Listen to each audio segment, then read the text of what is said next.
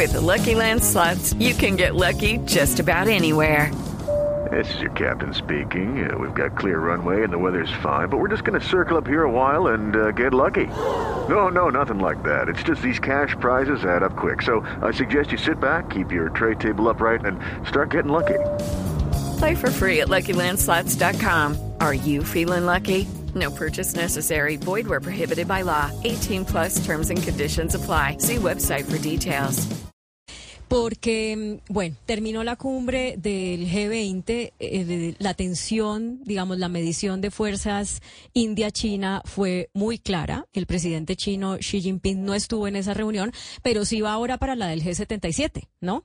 Eh, lo cual es una señal también muy clara de cómo está jugando sus cartas el señor Xi Jinping, sobre todo para eh, acercarse a los países del sur, incluidos los nuestros, América Latina y el Caribe. Sí, Claudia, y también lo que pasa es que muchos eh, en el, eh, digamos, ámbito de la geopolítica consideran la inasistencia de Xi Jinping como una señal eh, dirigida hacia Joe Biden, ¿no? Y una, un síntoma de la tensión que existe entre Joe Biden y Xi Jinping y Estados Unidos y Xi Jinping que nace específicamente por la relación comercial que tienen ellos. Acuérdese, Claudia, que pues China empezó a jugar un papel muy importante en el mundo del comercio internacional en los 70 cuando Deng Xiaoping llega al poder y permite la creación de un sector privado que empieza a, digamos, interactuar con el resto del mundo, con Estados Unidos en específico.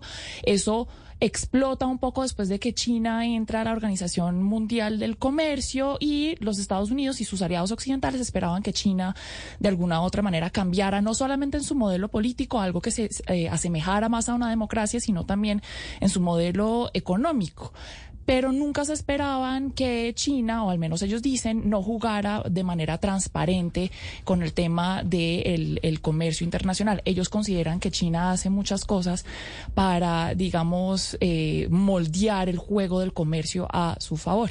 Y por eso, Claudia, ya que China es tan importante para nosotros, como lo discutimos tanto en este programa, creo que es importante hablar con un experto en la política china, que es miembro también de un centro de pensamiento Estados Unidos, el más importante en cuanto a política exterior. Eh, se llama el Council of Foreign Relations y hablo del señor Ian Johnson. Si usted me permite, Claudia, lo saludo. Adelante y, de una vez le digo una pregunta que le agradezco que le haga el señor Johnson. Después de esta cumbre del G20, ¿quién ganó más y quién perdió más? Si es que se puede poner en esos términos, China o India. Mr. Johnson, thank you so much for being with us. It's a pleasure to have you. Let me start off this conversation and interview with a question from my colleague, Claudia. She wants to know specifically in terms of what happened at the G20 group meeting this past weekend. Who kind of won most? Because Xi Jinping chose not to go, but this was a very big deal for Prime Minister Narendra Modi. But in that, you know, kind of tuggle between those two countries. Who won the most, Xi Jinping or Mr. Modi? Well, short term, I think Modi did a little bit better because he hosted this event successfully. He had the world leaders come to India, and Xi Jinping did not show up.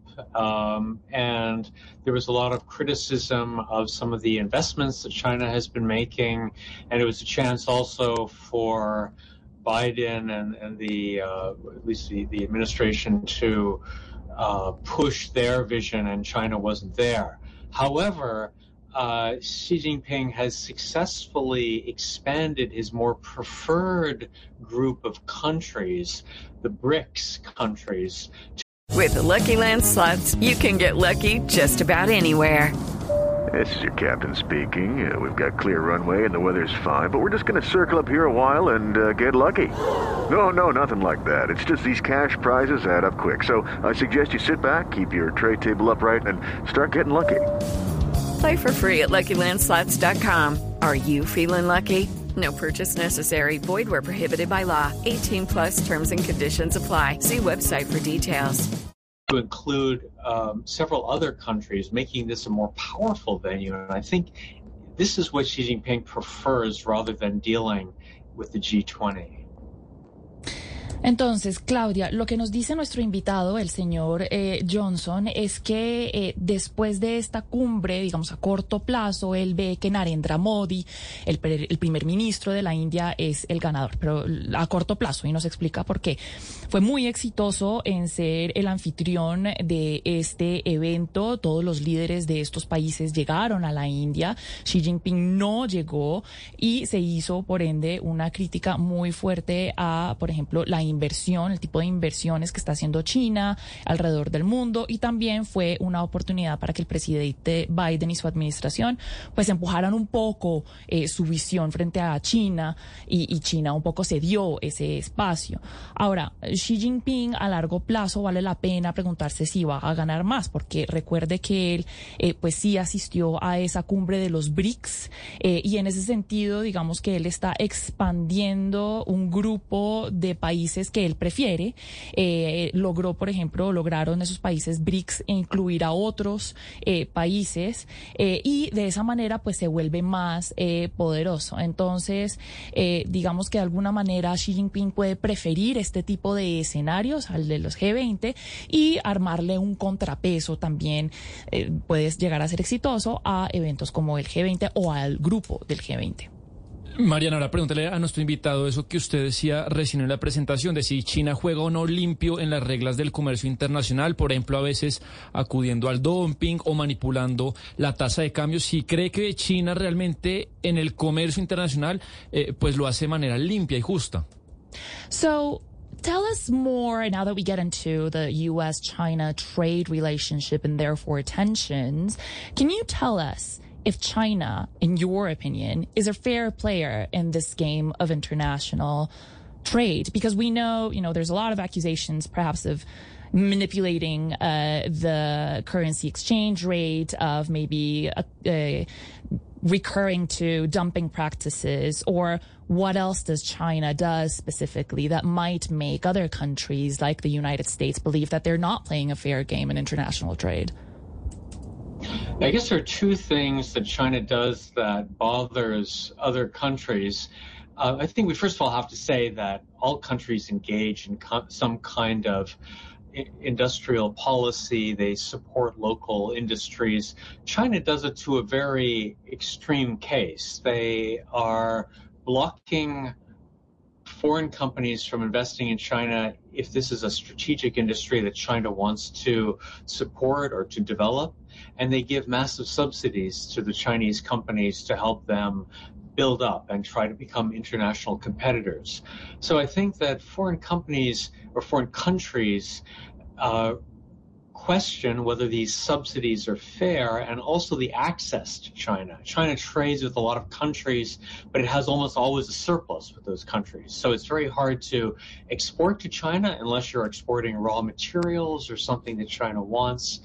Um, but China is very happy to export, often at a very reduced cost, things to your country. So that tends to be the tension uh, for the United States, but probably for other countries as well. And it's an area that hasn't really gotten better. There doesn't seem to be progress. And I, I think sort of over the past, say, five, ten years, many countries, certainly in Europe and North America, have decided that China isn't playing fair and that there's really no hope uh, for any progress in the future. Sebastián, sí, digamos que hay muchas acusaciones por otros países. Creen que China no juega limpio en cuanto pues, a su manera de comerciar o de establecer relaciones comerciales con otros países. Y eh, digamos que a ver, una cosa que nos dice nuestro invitado es que hay que tener en cuenta una cosa. Todos los países, de alguna u otra manera, tienen una política industrial para apoyar a sus eh, industrias a que sean más competitivas en el exterior. Pero en el caso de China, esto eh, se va al extremo. China bloquea eh, compañías extranjeras que quieren llegar a China a invertir o a competir en industrias que el gobierno considera estratégicas y les da unos subsidios más masivos a las compañías eh, que cree que eh, pueden competir en el exterior y las ayuda así a, convertirse muy competitivas en el exterior, pues porque los costos de operación terminan siendo muy bajos gracias a, ese, a esos subsidios. Entonces, digamos que los demás países sí consideran si esto es limpio, si esto es eh, justo. y hay, hay que entender una cosa, si usted mira las relaciones comerciales que tiene China con otros países, pues China tiene un surplus en su balance, en su balance de comercio exterior con casi todos, eh, casi que sin excepción. Prácticamente lo que China importa son eh, materiales eh, como materiales no quiero decir primitivos, pero se me va la, la, palabra, materiales como el cobre o el petróleo o cosas así. Pero China sí exporta, digamos, cosas que exigen de más valor agregado a otros países. Eh, muchos países han tratado de eh, mejorar eh, esta injusticia de alguna manera. durante los últimos 10 años en Europa y el norte de América han decidido que China simplemente no está jugando limpio, pero pues ese, ese juego no se ha podido, digamos, balancear todavía. Mariana, por favor, pregúntele a nuestro invitado, el señor Johnson, sobre esta iniciativa de One Belt, One Road eh, que tiene eh, China precisamente para financiar proyectos de infraestructura en todo el mundo. Pregúntele qué tanto se afecta ese proyecto de, expansión eh, con este tipo de visitas como las que hizo Biden, por ejemplo, a Vietnam y a India, si este tipo de, viajes realmente tienen una incidencia honda en, este tipo de iniciativas. Can we talk about the Road and Belt uh, initiative? Because we're specifically wondering what will happen to it, given visits like the one President Biden just made to Vietnam. What do you what do you think is the impact of this kind of move by the U.S. government on this initiative, which is probably the most important foreign policy coming out of China, if I'm not mistaken? Yeah, I, I think the Belt and Road it started about a decade ago, and it's uh, an effort, I think, by China to help countries to some degree around the world by investing in their infrastructure and also giving Chinese companies a chance to land contracts abroad.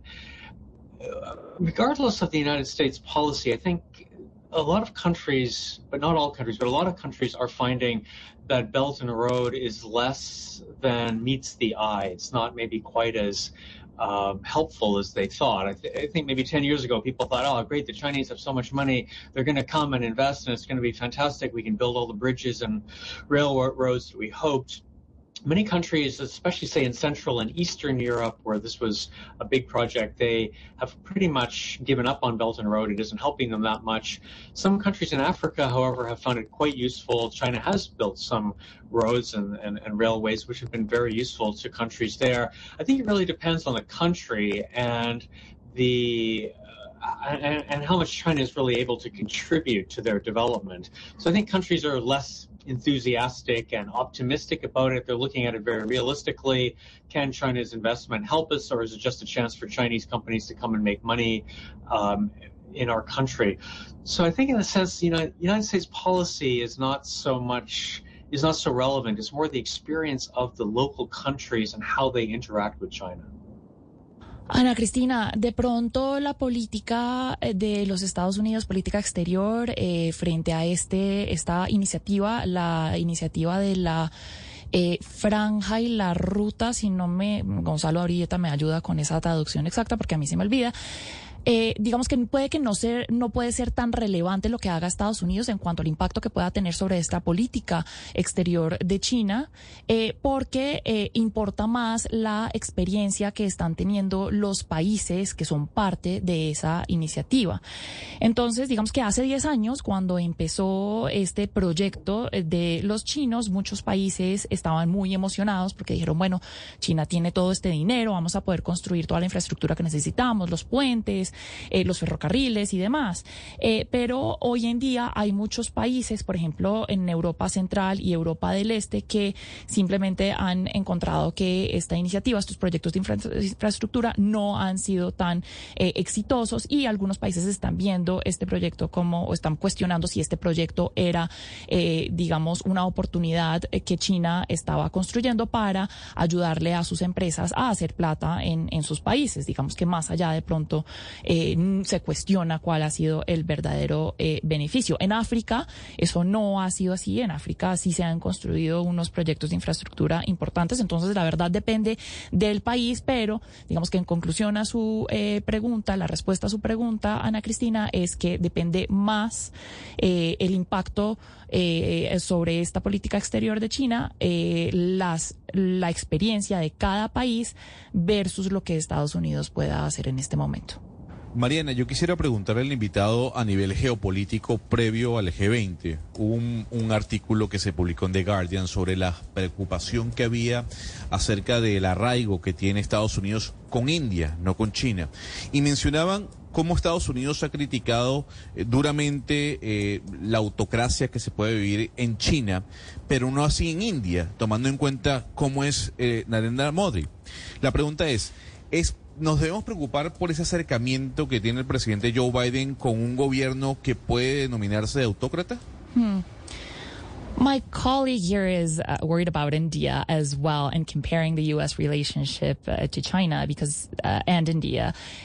The U.S. has been very critical with China in terms of, you know, it accuses it of being very autocratic and it accuses it of very grave human rights violations. On the other hand, India, we know Prime Minister Modi isn't exactly, you know, the, the, the most respectful of human rights, as we've seen uh, his behavior towards certain Muslim communities in India.